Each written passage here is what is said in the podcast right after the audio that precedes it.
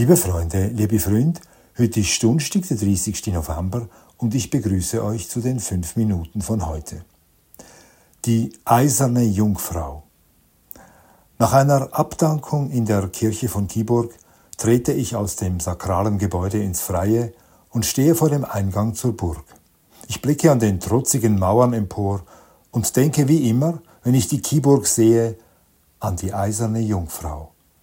In fernen Kindheitstagen, auf einer Schulreise stand ich das erste Mal vor ihr. Der Lehrer führte uns durch die Burg, durch die Stuben und Schlafgemächer der adligen Herren. Wir stiegen die Wendeltreppe hinauf bis zur Zinne, schauten ins Land hinaus, da wo einst die Feinde geritten kamen, blickten in die dunkle Tiefe des Brunnens im Burghof, blickten gebannt ins dunkle Verlies und fragten dennoch die ganze Zeit, wann kommt sie? Die Folterkammer der Kiburg war der ersehnte Lohn nach den zwei Stunden Fußmarsch. Wir drängten uns in den düsteren Raum, bestaunten das furchtbare Folterzeug, die an den Wänden hängenden Fesseln, die Daumenschrauben, die Eisenkugel, die schweren Ketten, doch vor allem bestaunten wir sie, die eiserne Jungfrau. Wie ein aufrecht stehender Sarg sah sie aus, mit Rückwand und Deckel, wie ein Sarg in den Umrissen einer Frau. Die Innenseite des Sarges war mit Stacheln versehen. Wenn der Deckel zugedrückt wurde, spießten sie den im Sarg eingeschlossenen auf. Besonders mutige stellten sich in die Jungfrau hinein, fühlten die Stacheln im Rücken, die Stacheln am Kopf und forderten uns auf zuzudrücken.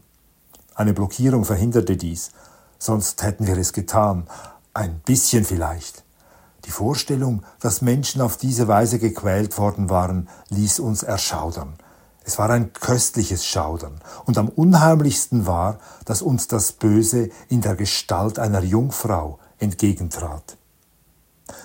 Dann wurde ich ein Erwachsener und ein Vater, besuchte die Kiburg mit meinen Kindern und versprach ihnen etwas ganz Außergewöhnliches. Ich musste sie leider enttäuschen. Die Folterkammer gab es zwar noch, doch sie war nicht mehr dieselbe, wie ich sie in Erinnerung hatte. Sie war fast leer, der Großteil der Folterwerkzeuge fehlte und vor allem fehlte die eiserne Jungfrau. Nach längerer Suche fanden wir sie auf dem Estrich der Burg. Dort steht sie heute noch, und so steht es auch im Museumsführer geschrieben.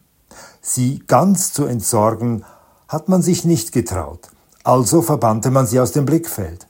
Eine folternde Jungfrau passt nicht in die westliche Werteordnung.